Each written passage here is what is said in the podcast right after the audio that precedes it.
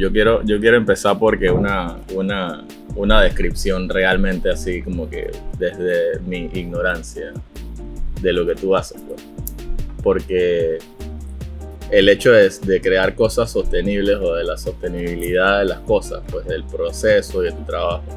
O sea, realmente como que a qué tú le puedes llamar algo sostenible. Bien. Tengo una, un sentimientos encontrados con esa, ese concepto, el concepto, o cómo se usa, o cómo lo usamos nosotros, los humanos.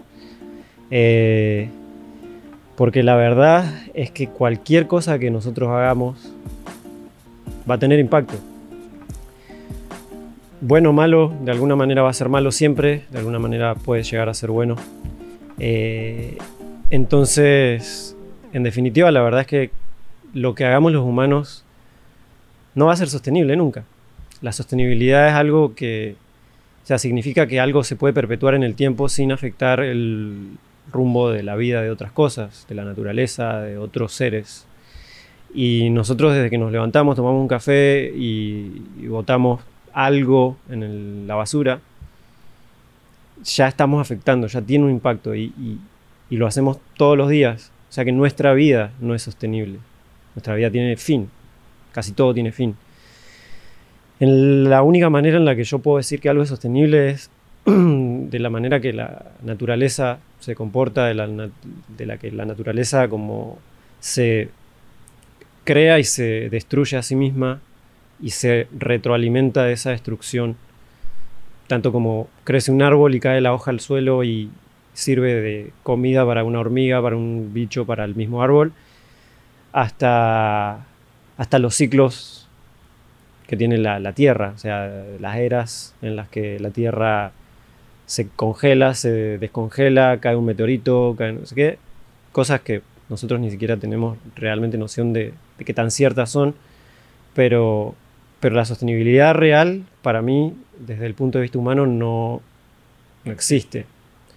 Lo que sí existe, creo que es la parte importante y creo que es de la manera que nosotros aplicamos el concepto de sostenibilidad, es hacer las cosas pensando en un ciclo, pensando en una, en una vida y en un tiempo de vida útil, porque todo de alguna manera va a caducar, por moda o por resistencia de materiales o por invasión de la naturaleza o por colapso social, socioeconómico o ambiental. De alguna manera todo va a destruirse y de alguna manera eso va a retornar a un ciclo.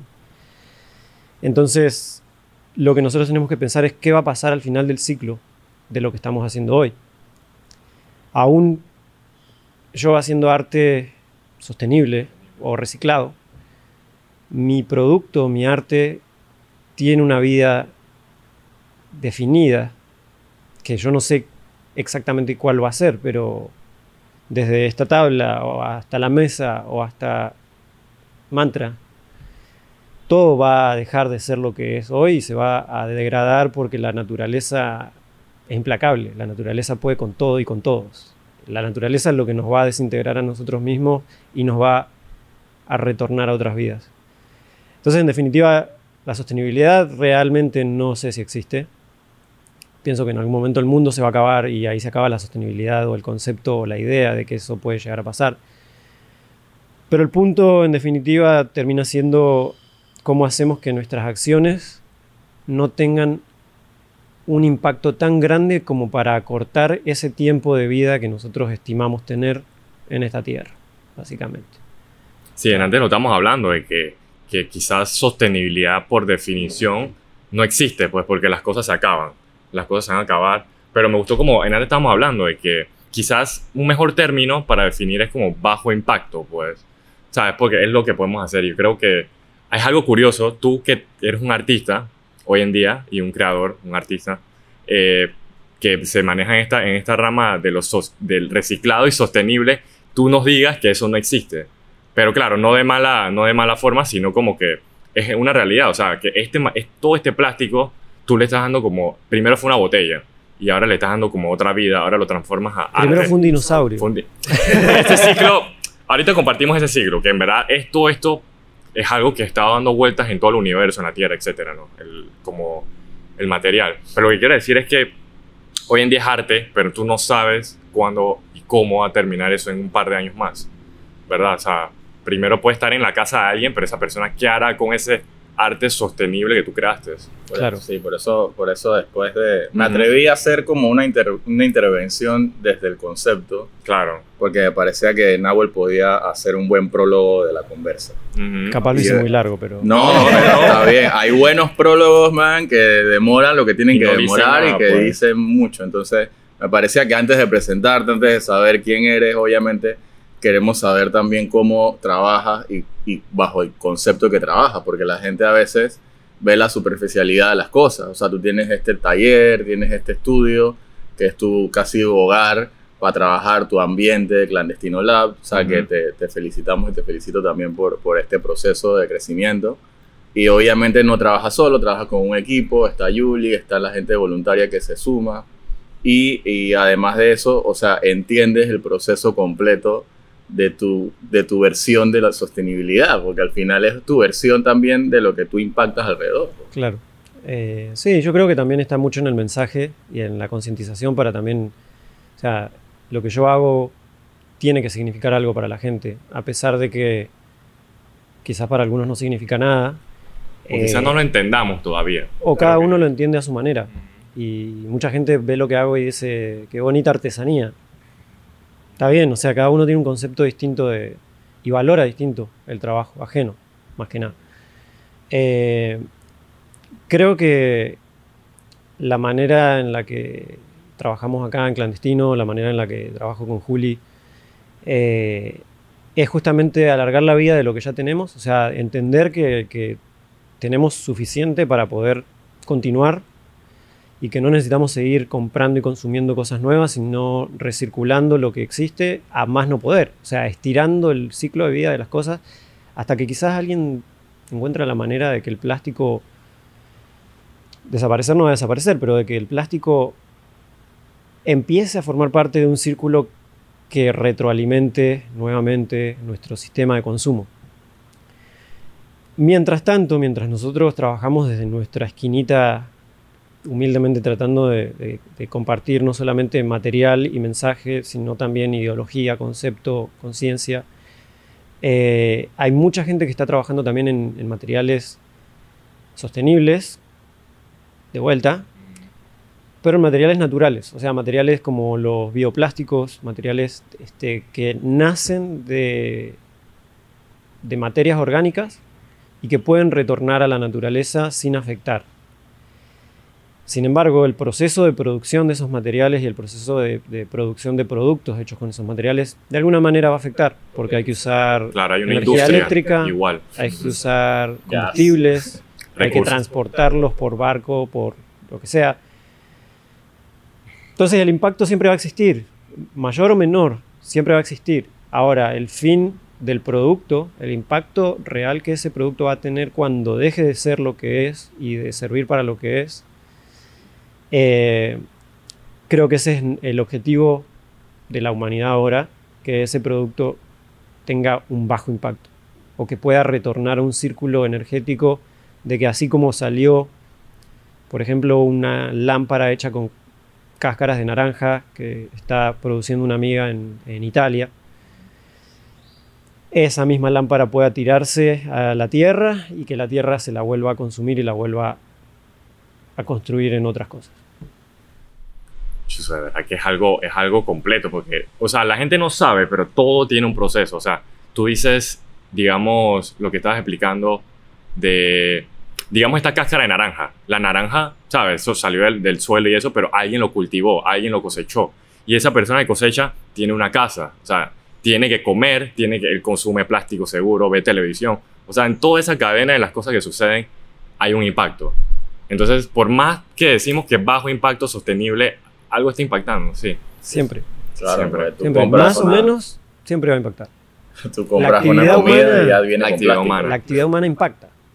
Pero como te digo, que en verdad últimamente estamos viendo que hay muchos proyectos, por lo menos localmente en Panamá hay muchos proyectos de este ámbito, pues, de que si que, que, se ponen a limpiar las playas, que se ponen a recolectar diferentes tipos de plásticos, que se vuelven... Y proyectos como los tuyos que sí tienen como... que transforman eso a un producto, a un arte, que tiene una transformación. Y entonces, ¿cómo tú ves eso de que... ¿Por qué? estamos llegando a un punto donde es más una moda, es algo que no sé, ¿cómo tú lo ves? Creo que en ese sentido eh, hay muchos factores. Puede ser que sea una tendencia o una moda y creo yo que que es una buena moda. Sí, sí, eso es lo que quería Hay cosas que está, bien, que se pongan de moda. Es la bicicleta. La bicicleta es una gran moda. Me encanta y me encantaría que sea una moda que impacte y que quede en la tierra, porque el impacto de la bicicleta a nivel conciencia, a nivel ideología, a nivel filosofía, a nivel este, empoderamiento personal, es un gran arma. Uno se sube a una bicicleta y siente libertad, o por lo menos yo siento libertad cuando el viento me pega en la cara. Después hay modas como TikTok. Claro, que también. que, por ahí no son tan, tan positivas o así, dependiendo del contenido que uno, que uno reparta en las cabezas. A mí, hablando de TikTok, a mí me gusta mucho revisar como el lenguaje de las redes. Y me gustó mucho que cuando estábamos hablando tú y yo de ¿sabes?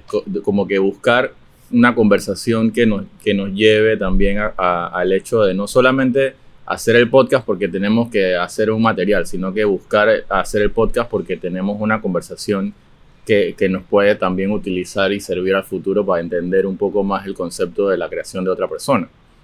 Entonces, entendiendo eso, cuando yo me metí a las redes de clandestino, me, me, me gustó mucho ah, que leí como que utilizan el descarte en vez, o sea, la palabra descarte en vez de basura, me pareció muy poderoso. O sea, me pareció muy inteligente también. Bueno, es, es que también es duro como uno, como uno hace que una persona no solamente entienda la diferencia, sino valore un trabajo que supuestamente viene de la basura.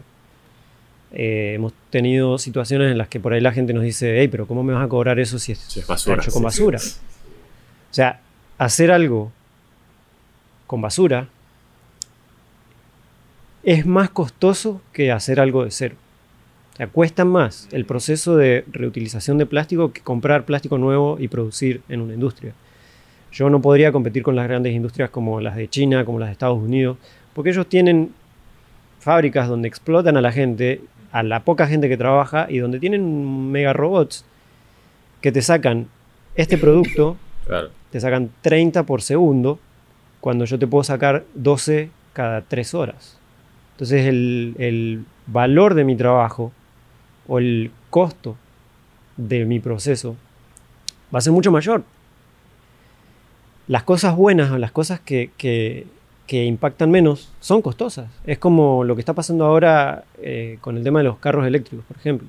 O sea, es una primera inversión que uno dice, puta, o sea, está caro. Está caro, pues yo con la plata que me compro un Tesla me puedo comprar dos Porsche. Pero viéndolo a futuro, el Tesla Perdón, ¿podemos hablar de marcas? No, dale, sí, aquí creo que Tesla no... normal. Dale, dale, tú dale. Eh, ese tipo de carros eh, a la larga terminan saliendo más baratos, porque tienen menos mantenimiento, porque tienen mayores prestaciones, porque son menos costosos en, su uso diario, en su kilometraje, en su consumo. Entonces es un poco, la, gente es muy cortoplacista. Claro. Todos lo somos, en algún, en algún momento, en algún punto. Eh, y obviamente también eso está ligado a nuestro poder adquisitivo, a nuestra filosofía, a nuestra religión, si es que la tenemos, obviamente. Eh, y, cada uno culpa o no a ciertas personas o, se culpa a uno mismo dependiendo de lo que piensa. Según lo que pensamos. las convicciones de fe. Tal cual. Entonces, este, creo que, que es un tema de cambio social generacional que quizás una limpieza de playa por sí sola no tiene un impacto real ambiental, porque ¿qué se hace con eso? Después quizás termina retornando de vuelta a la playa. Pero las 100 personas que participan de una limpieza de playa y ven el impacto que está teniendo eso, capaz empiezan a reciclar en su casa. Y, y todo eso lleva tiempo y, incluye una rutina, incluye un cambio. La gente le tiene mucho miedo al cambio. Claro. Ah, entonces, romper todas esas barreras creo que se facilita cuando algo se pone de moda. O sea, sea para bien o para mal, el reciclaje es una buena moda, la limpieza de playa es una buena moda y la bicicleta es una buena moda. Oye, ¿por qué te dije, por qué esa pregunta? Porque de verdad que esa es la intención de esto. O sea, el mundo, ahora que somos personas, o sea, vivimos en el siglo XXI, tenemos tanta información. El mundo y los recursos algún día se van a acabar. Entonces, lo que tú haces, así como dice José, utilizar diferentes palabras. O sea, basura, descarte. O sea, puede ser la misma cosa para el que no sabe, pero son dos, dos, como, dos cosas totalmente diferentes, ¿no? Basura es algo, es basura. Descarte es como que algo que botas que quizás puedes volver a usar. Y la idea de todo esto, de la sostenibilidad, es como para... O sea, la, la Tierra tiene un, va a tener un, tiene un periodo de vida definitivo. Entonces no sabemos cuánto, pero es como tú dices, es como alargar lo que puede hacer, pues. Entonces, lo que estamos haciendo, lo que tú haces y todas estas cosas que han surgido, es como para eso. Primero educar, que ese cambio no se va a dar en esta generación, no va a ser nosotros los que vamos a reciclar, van a ser por esas 100 personas en la playa, ya la generación que viene, nuestros hijos, van a tener quizás esa costumbre de reciclar, pues en su casa vamos a tener que plástico, no sé qué, o quizás no exista plástico para cuando estén nuestros hijos, pues. Que esa es la idea, ¿no? Yo creo de todo esto de la sostenibilidad. Sí, que para ahí vamos. Así como los autos a combustión van a dejar de existir o, van a existir cada vez menos y van a ser piezas de colección. Un V8, un V12 ya no tiene sentido cuando un auto eléctrico puede dar mejores prestaciones con, distintos recursos. Eh, pero sí, el legado que, generacional que se puede generar es, lo más importante que podemos hacer. Es, el impacto real que podemos tener. Es eso, eso es como el pensamiento de largo plazo. Eso es creo que ahora que estamos conversando es lo que a veces nos falta, pues pensar como no solo mañana o el otro año, sino está bien nuestra vida, 100 años, pero más allá, pues nuestros hijos, sus hijos. O sea, no es necesario pensarlo. Claro. Pero nosotros como habitantes, ¿por qué no hacerlo? Pues vivimos en este mundo. Pues. Y aunque sea una buena costumbre que, que es como dice Nahuel, pues puede ser una de esas modas que son buenas, buenas y, que son positivas en, manera de, replicarlas. Sí, por favor, gracias por el cafecín. Aquí siempre, siempre somos buenos recibidos. Sí. Eh, en, el, en, el, proceso de la moda, lo que yo digo es que el lado negativo de la moda, que yo, yo prefiero, por eso digo que al final también uno toma las iniciativas de, de, repetir las cosas para convertirlas en unas buenas costumbres. Sí, sí. Entonces no es lo mismo repetir las cosas por moda porque sabes que va a ser temporal. Porque voy a quedar bien en las redes. Porque vas a quedar bien en las redes, porque vas a hacer algo temporal que puede ser una, buen, una buena acción, pero simplemente esa buena acción se queda en una publicación. En un contenido. En un contenido. Entonces es mejor contribuir a que si esa moda está en el oleaje de su mejor momento, tratarlo de direccionarla hacia que se convierta en buenas costumbres. Porque así entonces entra el tema, obviamente que no me gusta tocar el tema de la educación, sí, sí. porque aquí nadie, este podcast no está hecho para educar a nadie, pero el tema de la educación es importante, porque entonces, así como nosotros estamos buscando una educación financiera para poder ser sostenible económicamente, que ese es otro tema. Que ese es otro tema que el próximo tema. Pero al final lo que queremos también es que la costumbre del, del descarte, del, del que, que sea, que sea como más inteligente y que sea más costumbre de buenas, de, buenas, de buena educación. Sí, sí, sí, o sea, en vez de consumo descarte, consumo recirculación. Es decir, saber que... La materia, cualquier cosa es materia, contiene energía, bueno, nos ponemos científicos, pero, pero todo se transforma. Todo va para algún lado. Todo va para algún lado, todo de alguna manera puede servir o afectar a algo. Entonces, eh, es como decís, o sea, como la gente le tiene miedo al cambio, quizás hacen las cosas solamente por moda o por la foto o por... Ahora, y, yo muchas veces lo he hecho también, ¿quién no? Eh? O sea, del siglo XXI. a París, te tomás una foto en la Torre Eiffel, eso es, son las cosas que son tendencia. Parte de nuestra globalización Ser seres del siglo XXI, de ahora. Pero, por ejemplo, con el tema de la pandemia, cuando empezó la pandemia, nosotros nos quedamos encerrados. Con Juli vivíamos en un departamento de 42 metros cuadrados. O sea, nada.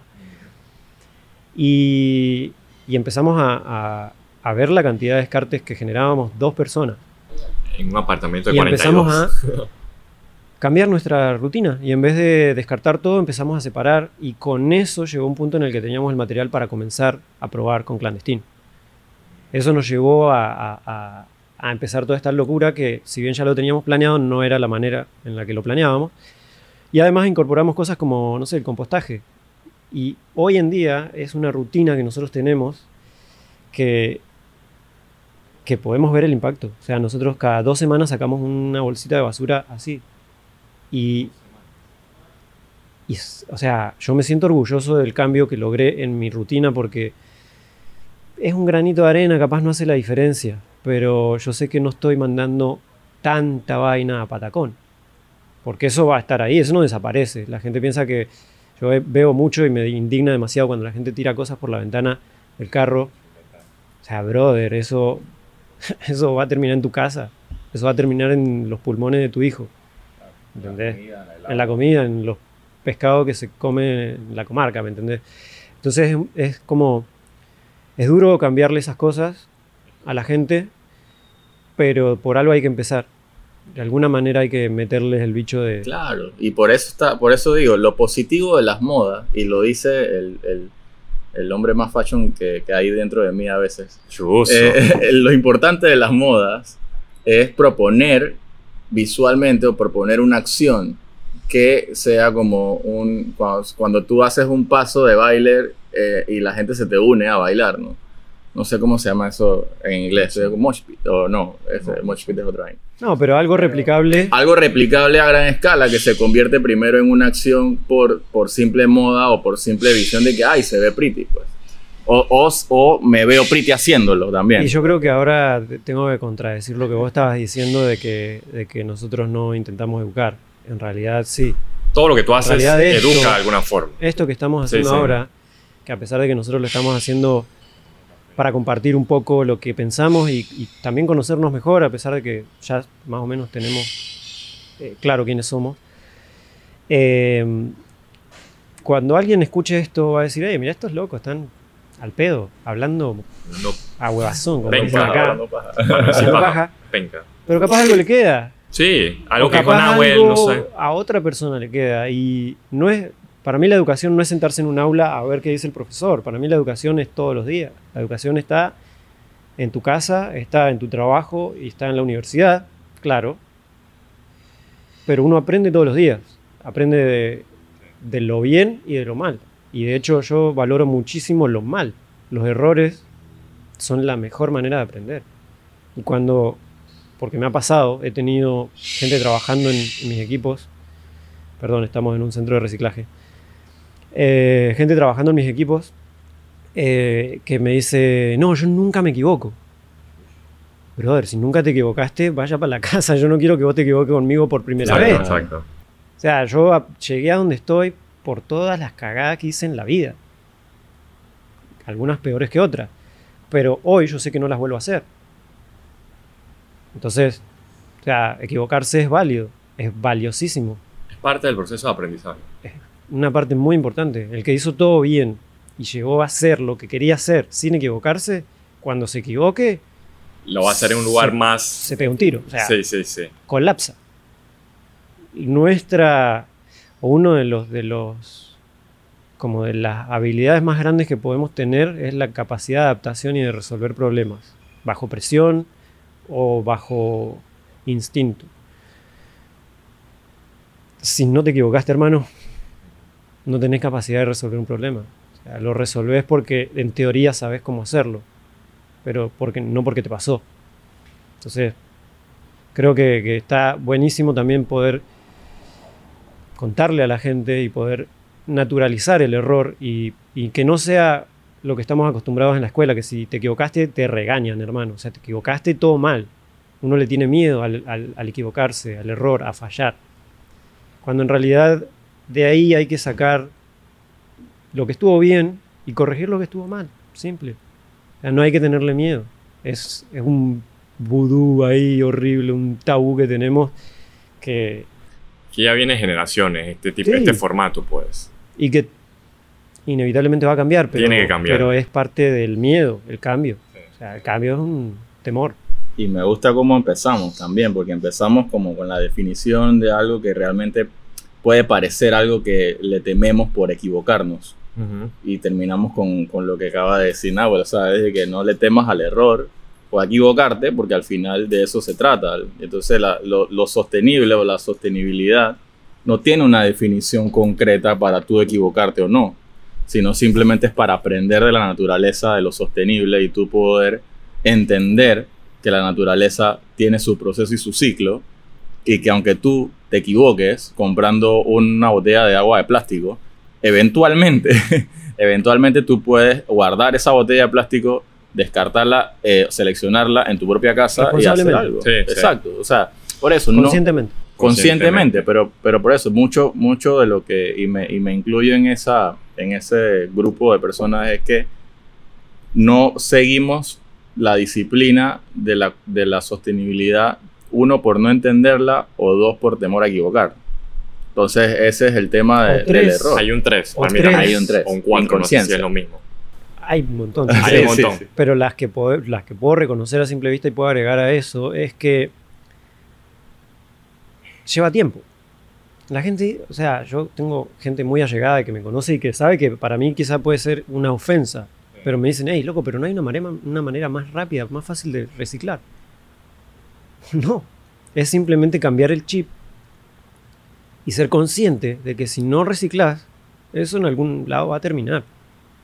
Y que eso puede ser trabajo para alguien. Hay una cadena de valor detrás del material. Nosotros trabajamos con una fundación que se llama Fundación Remar, que son, este, ellos su concepto es que reciclan hasta gente, porque agarran gente que, está eh, vulnerable en la sociedad y eh, los ponen a trabajar en, procesos de tanto de reciclaje como de carpintería, como de disciplinas bien interesantes, herrería. Como rehabilitarlos, ¿no?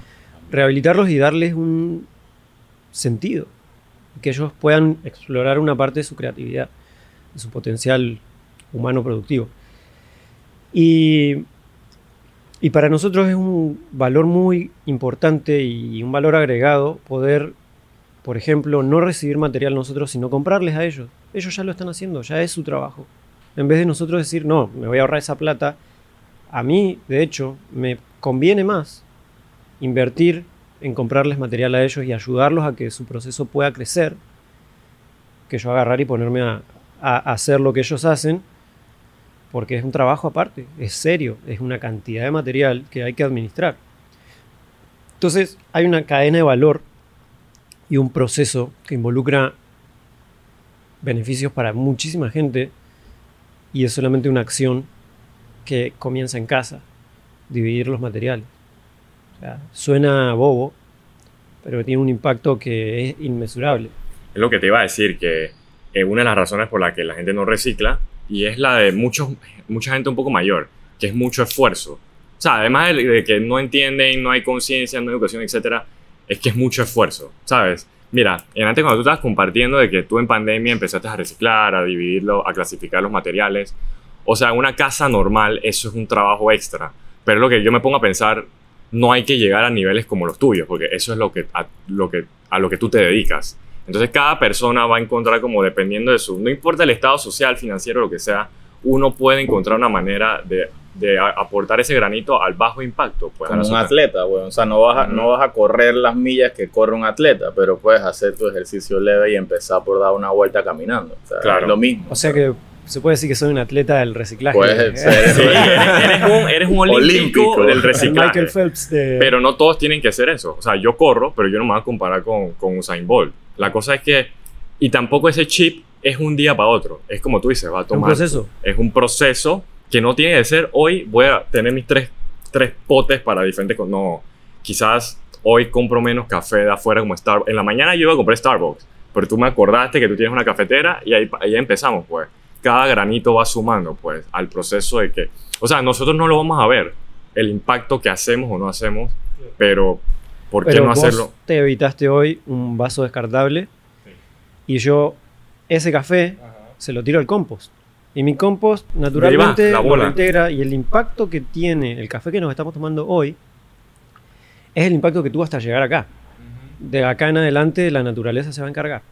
Entonces es, es cool verlo así porque para mí, si bien el compostaje no tiene, par- no tiene eh, realmente parte en mi plan comercial, Sí, sí, sí, eso que iba a decir. en mi trabajo, a mí me ha servido mucho para poder visualizar y, y ver de forma tangible el El proceso ciclo, ¿no? de los ciclos de la materia. Y, brother, o sea, me pueden decir que estoy re loco, qué sé yo, pero yo Loco ahora estoy, no teniendo, ahora estoy teniendo un proceso de interacción con los ñeques que está súper cool. Lo Ah, que sí. Las frutas o verduras que yo ya no me voy a comer o que están medio, medio malas o qué sé yo, una naranja que por ahí ya está medio pasada, yo la dejo afuera de mi casa y a los cinco minutos eso ya no está más y hay un ñeque que está ahí sacándole provecho. Y para mí, loco, es, o sea, es una rutina que digo, que primitivos deberíamos ser. Y qué cool está bajarse del caballo y decir, o sea, en vez de levantar la tapa del pote de basura y tirarla ahí, lo tirás a, a- a los ñeques, ¿me entendés? No todos tienen la posibilidad de hacerlo porque obviamente el que vive en un edificio es distinto. Pero hay maneras y maneras y Sí. hay alcance que uno puede tener. Oye, se me ocurrió que hablando así de la cáscara de las naranjas y eso del tamarindo, por lo menos en la cultura china lo reutilizamos para hacer té. ¿Sabes? Hay muchas formas que se pueden reutilizar las cosas. En estaba pensando una palabra. En inglés dice re- repurpose, como re- re- re- pro- darle pro- otro propósito nuevo a las cosas. Claro. Y eso estaba bueno como a las personas también. Qué profundo, ¿no? De la sostenibilidad, no solo de la naturaleza, sino de nosotros, de nuestro, o sea, de nosotros mismos. Sí, sí, de nuestro sentido en la vida. Chuzo. Sí, por eso como también entendí un poco más el concepto preguntándolo y abordándolo, porque, o sea, ignoro mucho de esas cosas que a veces podemos repetir por simple palabra de moda. Dice que hay que ser sostenible, pero repites y repites y repites y lo No sé repites y lo vuelve como un eslogan y lo conviertes en una manera de, No, y a de veces- vender algo, pero no sabes realmente el concepto de lo que significa. mucho peso esa Es palabra. demasiado. Yo creo que a veces, o por lo menos en el momento en el que estamos, que esto ya está siendo tan constante, tan a diario, eh, bueno, no está mal usarlo. O sea, la gente puede englobar, yo digo sostenibilidad y la gente dice reciclaje. O sea, está cool.